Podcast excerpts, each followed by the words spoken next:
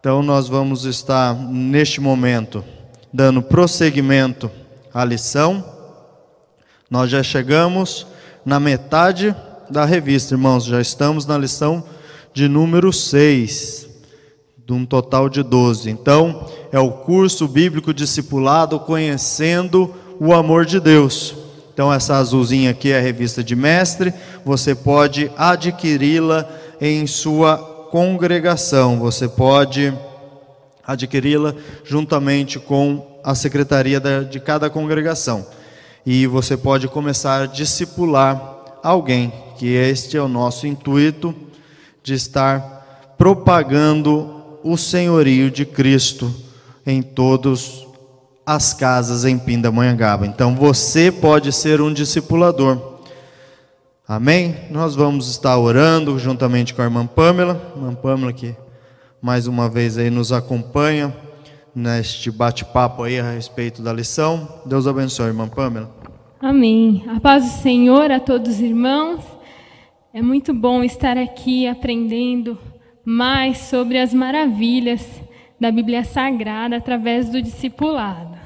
Oremos. Senhor nosso Deus, nós te louvamos, te agradecemos por essa rica oportunidade de aprender mais da tua palavra, Senhor. Também te pedimos sobre as nossas vidas, da vida dos nossos irmãos, todos que têm, Senhor, um pedido em especial, um desejo, que o Senhor nos atenda, venha ao nosso favor.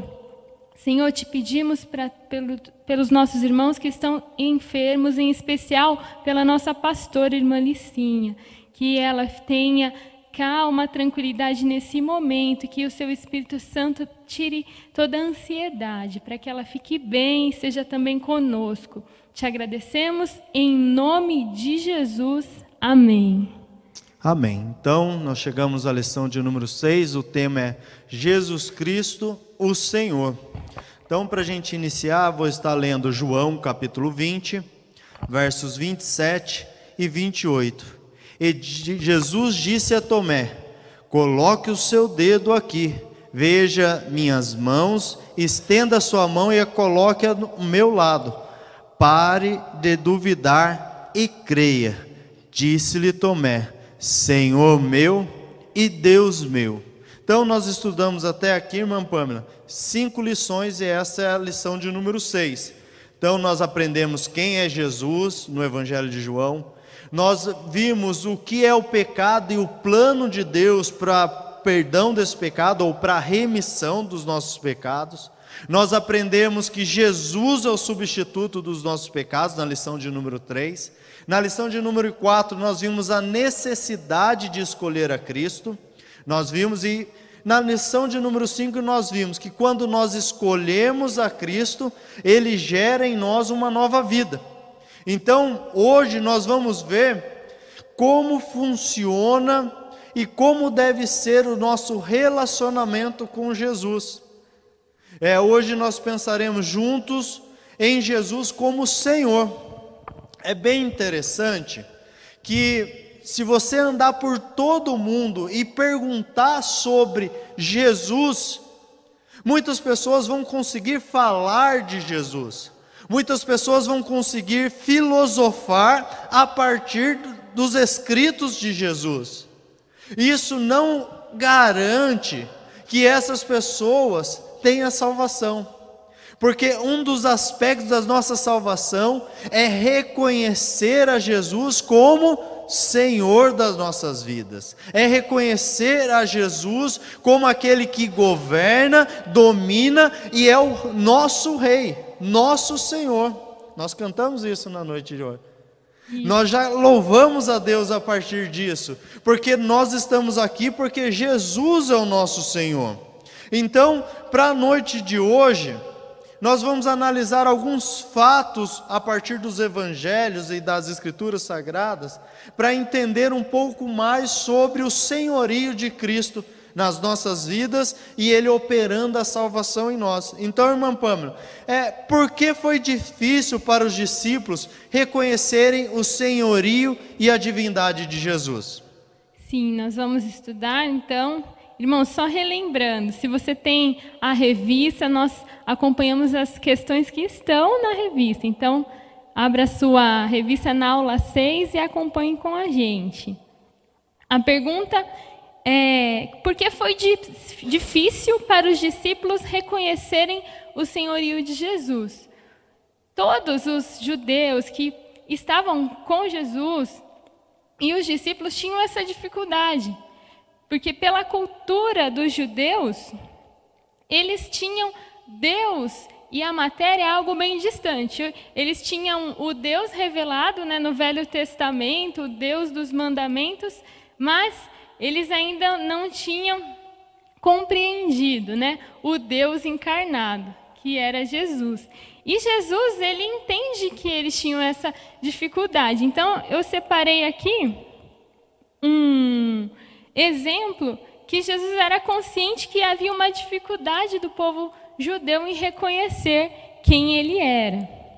O texto está em Mateus, o capítulo 16. Vou ler o verso 13 até o 17, que diz assim: Quem dizem os homens ser o filho do homem? E eles disseram: uns João Batista, outros Elias e outros Jeremias, ou um dos profetas. Disse-lhes ele: E vós, quem dizeis que eu sou? E Simão Pedro respondendo disse: Tu és o Cristo, o Filho do Deus vivo. E Jesus respondendo disse-lhe: Bem-aventurado és tu, Simão Barjonas, porque não foi a carne e sangue quem tu revelou, mas o meu Pai que está nos céus. Jesus conversando com os discípulos, olha quem os homens, os judeus, eles estão dizendo sobre mim. E aí vão citar profetas. Ou seja, eles reconheciam que Jesus era alguém que tinha algo de Deus, mas eles não conseguiam compreender que Jesus era o Senhor da vida deles, que ele era verdadeiramente Deus. Mas então Jesus para e fala: tudo bem, esses são os homens, mas os meus discípulos, para os meus discípulos, quem eu sou? E então Pedro, cheio do Espírito Santo, ele consegue dizer, né, sendo revelado uma revelação do Pai para a vida dele. Ele diz que Jesus é o Cristo, o Filho do Deus vivo. Nós entendemos através disso que Deus quer se revelar, mas e os seus discípulos precisam se posicionar dessa forma, buscando em Deus essa revelação. Jesus não foi só mais um profeta, ele verdadeiramente é Cristo, Filho do Deus vivo. A nossa próxima pergunta, a 2, vai dizer assim: Segundo a Bíblia, que atitude de Jesus pode confirmar sua condição divina? Então, nós para iniciarmos, nós vamos ler João capítulo 1, verso do 1 ao 3, que vai dizer: "No princípio era o verbo, e o verbo estava com Deus, e o verbo era Deus. Ele estava no princípio com Deus. Todas as coisas foram feitas por ele, e sem ele nada do que foi feito se fez." Então nós vamos observar que o próprio testemunho da Bíblia nos escritos de João já vai é, identificar ele como pré-existente juntamente com o Pai. E ele sendo o Verbo, ele era o Verbo e era Deus. E ele estava no princípio. Então tudo o que foi feito foi feito por ele, e sem ele nada do que foi feito poderia se fazer. Então isso é um testemunho de João a respeito de quem é o Cristo. Você já leu aí mostrando que a presença histórica de Jesus causava um alvoroço. Tanto que alguns pensavam que ele era um profeta, outro Elias, outro João Batista, e eles pensando isso, mas as obras de Jesus, tanto que na Bíblia vai apontar os sinais de Jesus, esses sinais demonstravam a divindade de Jesus. E isso é bem claro quando nós lemos Lucas capítulo 5, versos 20 ao 24. Que o Lucas narrando uma história de uma cura de um paralítico, Lucas escreve da seguinte maneira: E vendo-lhes a fé, Jesus disse ao paralítico: Homem, os teus pecados te são perdoados. E os escribas e os fariseus começaram a razoar, dizendo: Quem é esse que diz blasfêmias? Quem pode perdoar pecados senão Deus? Jesus, porém, conhecendo os seus pensamentos, respondeu e disse-lhes: Que arrazoais em vossos coração? Qual é mais fácil dizer: os teus pecados te são perdoados, ou dizer, levanta-te e anda. Ora, para que saibais que o Filho do Homem tem sobre a terra poder para perdoar pecados, disse ao paralítico: Eu te digo, levanta-te, toma a tua cama e vai para a tua casa. Como nós estamos no discipulado, irmã Pâmela, esse mesmo texto está narrado em Marcos capítulo 2 que onde Jesus estando em Cafarnaum, quatro amigos pegam paralíticos e levam até Jesus. Daí é aquela cena que eles não conseguem chegar porque a casa estava muito cheia. Eles sobem sobre o telhado, abrem o telhado e descem o paralítico. Mas a cura é algo temporal e algo que acontece na história. Mas ali Jesus demonstra que Ele é Deus. E ele demonstra que ele é Deus porque os próprios escribas e fariseus começam a pensar, eles não verbalizam. Ele em seus pensamentos eles dizem: Como ele pode perdoar pecado? Quem perdoa pecado é Deus.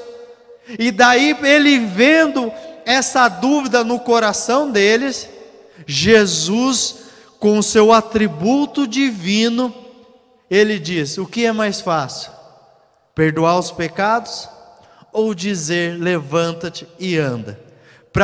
Para, que vocês tenham o conhecimento, ou para que vocês saibais que o Filho do Homem tem poder sobre a terra para, para perdoar pecado, eu digo a esse paralítico: levanta e anda. Então Jesus opera algo que só Deus pode operar, que é perdoar os pecados.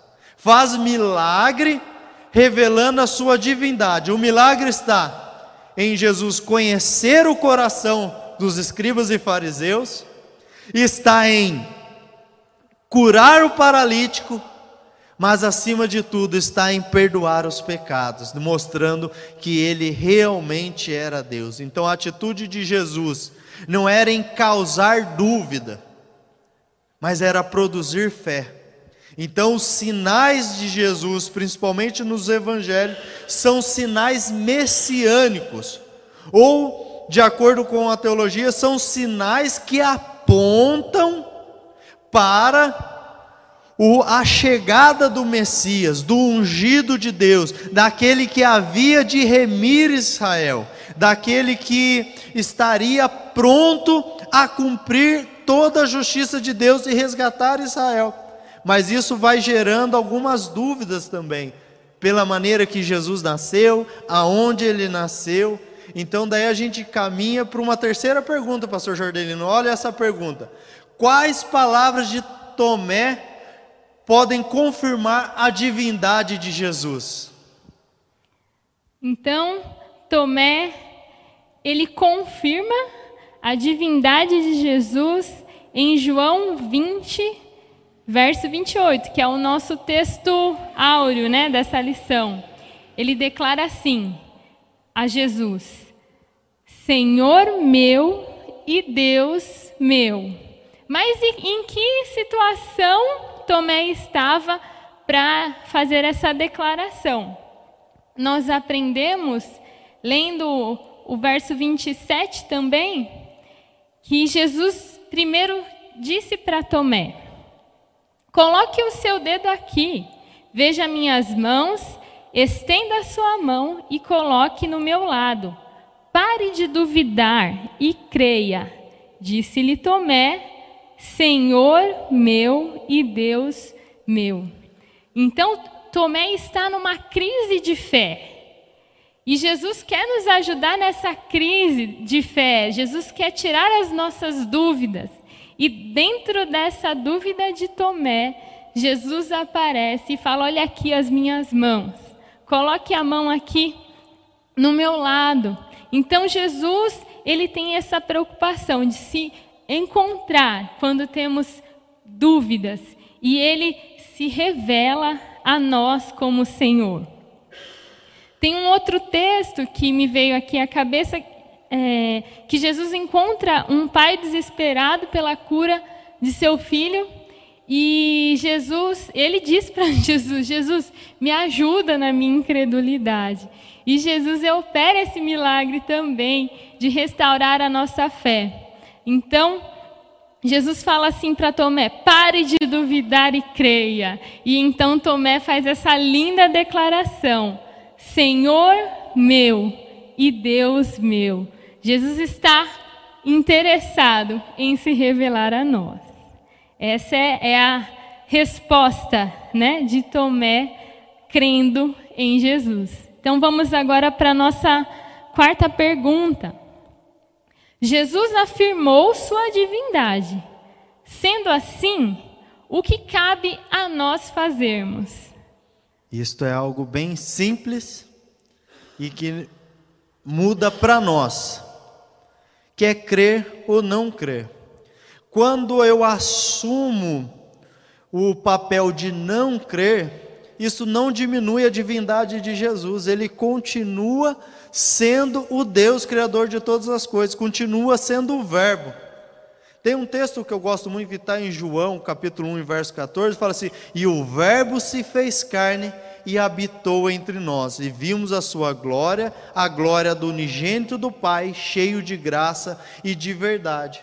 Quando eu creio nesta manifestação de Jesus, se fazendo carne, vindo habitar entre nós, tem algumas traduções que vai dizer que ele tabernaculou. É como se Deus, quando lá na antiga aliança tinha o dia da expiação nacional, onde um sacerdote oferecia o sacrifício e daí descia uma nuvem que marcava a presença de Deus, perdoando os pecados. Em Jesus, ele veio ser esse tabernáculo, ele veio dar corpo, rosto, sentido a um Deus que era invisível. Ele se faz visível, então isso me leva a ter fé e crer que Ele é o Criador de todas as coisas, que Ele é o Todo-Poderoso. E quando eu não creio, Ele continua sendo todo-poderoso, mas quando eu creio, eu passo a habitar com Ele agora. E é interessante que Deus habita conosco para que nós possamos habitar com Ele. Então, João capítulo 12, verso 37 e 38, e depois 42 a 44, também vai nos exemplificar o que cabe a nós. E ainda que tivesse feito tantos sinais diante deles, não criam nele, para que se cumprisse a palavra do profeta Isaías que diz: Senhor, quem creu na nossa pregação?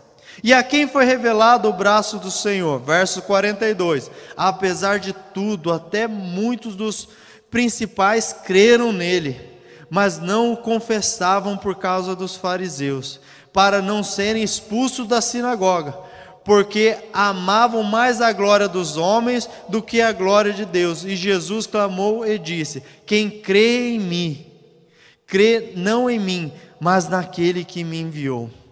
Muitos não confessam a Jesus, pois não conseguiram crer, não tinham fé suficiente.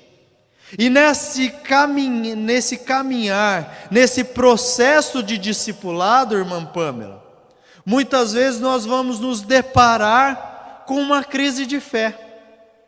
Mas a crise de fé não é algo que vem para nos matar, mas é algo que vem para produzir em nós mais fé e para que o nome de Jesus seja se, siga sendo glorificado.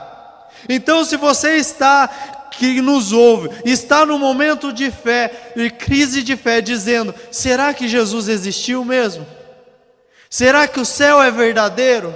Será que eu sou tão ruim que Ele pode perdoar os meus pecados? Eu quero dizer para você que pode perdoar os seus pecados, e para que você, como Tomé, após a ressurreição de Jesus, precisou tocar.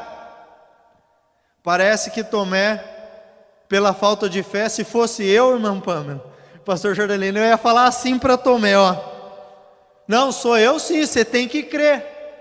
Mas Jesus é amoroso. Jesus falou assim: pode tocar aqui do meu lado. Mostrou as mãos marcadas pelos cravos, porque Jesus não quer nos deixar nessa crise de fé, Ele quer nos trazer uma maturidade cristã, e daí nós vamos confessar como o Tomé: Senhor meu e Deus meu. Então nós precisamos estar ciente que cabe a nós é confessar a nossa fé para todo mundo, para que todo mundo saiba e conheça também a Jesus. É isso que é o discipulado. Eu, como discípulo, discipulando outra pessoa, ajudando pela cooperação do Espírito Santo, ajudando essa pessoa a sair da crise de fé para alcançar a maturidade cristã, para que todo mundo possa confessar e reconhecer a divindade de Jesus. Hoje em dia, está muito na moda ser evangélico. Está muito na moda o ser cristão, mas nós estamos querendo algo mais profundo. Nós estamos querendo demonstrar que nós somos servo de um Senhor amoroso que é a pessoa de Jesus. Nós não estamos querendo só a salvação para além desta vida. Nós estamos querendo Jesus para agora, para demonstrar para todo mundo, para demonstrar para cada amigo, para cada parente, que Jesus é o Rei das nossas vidas. E daí, irmã Pamela, eu vou pedir para você fazer agora uma exegese bíblica. A pergunta de número 5 é: explique a afirmação de João 8,58. Irmãos, se você está acompanhando pela revista, aí eu acho que houve um erro de digitação. Na sua revista vai estar João 8,24, mas 8,58 que diz assim: Disse-lhe Jesus: Em verdade, em verdade vos digo, que antes que Abraão existisse, eu sou. Então nós vamos compreender porque Jesus afirma a eles: Em verdade, em verdade vos digo que antes de Abraão, antes que Abraão existisse, eu sou. Esse texto ele é muito profundo, porque o que os discípulos, né, os judeus ali conheciam era aquele tempo, aquela época. E antes deles, sim, estava Abraão. E eles vão falar, mas como? Se você nem tem 50 anos, né? Que você nem chegou na, na idade de. na melhor idade, vamos colocar assim, como você vai dizer que antes mesmo de Abraão? Jesus estava afirmando ali a sua divindade, porque Deus, ele é eterno. Isso é o exemplo é, isso revela a sua divindade. Quem sempre existiu? Quem estava na criação, como afirmou João, em João 1 e 2? Jesus estava confirmando: olha, antes dos patriarcas, eu estava lá, porque eu sou Deus. Ele estava revelando sua divindade. E a expressão nesse texto, eu sou é a mesma expressão de Êxodo 3, verso 14. Vou, vou ler para os irmãos. Êxodo 3, verso 14. E disse Deus a Moisés: Eu sou o que sou. Disse mais: Assim dirá, dirás aos filhos de Israel: Eu sou, me enviou a vós. Somente Deus é. A expressão, né? Eu estou, Pamela. Você está, Rodrigo, porque nós não temos o poder para determinar a nossa existência, mas Deus sim, Ele é sobre todas as coisas. Nós existimos nele. Então, essa afirmação do eu sou, somente Deus poderia usar. E Jesus usa a mesma expressão do Velho Testamento, do que Moisés recebeu de Deus, confirmando então a sua divindade. Amém? Amém. É tão interessante que o caminho do discipulado é um caminho de humildade. Porque a revelação do Evangelho para nós, um Deus todo-poderoso que cria todas as coisas, e que pela desobediência do ser humano, ele se torna semelhante à criatura. E isso nos ensina sobre humildade. Isso nos ensina sobre como discipular. O nosso coração tem que estar sempre humilde. É interessante que tem um texto que eu acho até um pouco cômico, mas demonstra o poder do eu sou. João capítulo 18, é, quando Jesus é preso lá no Getsemane, lá no jardim.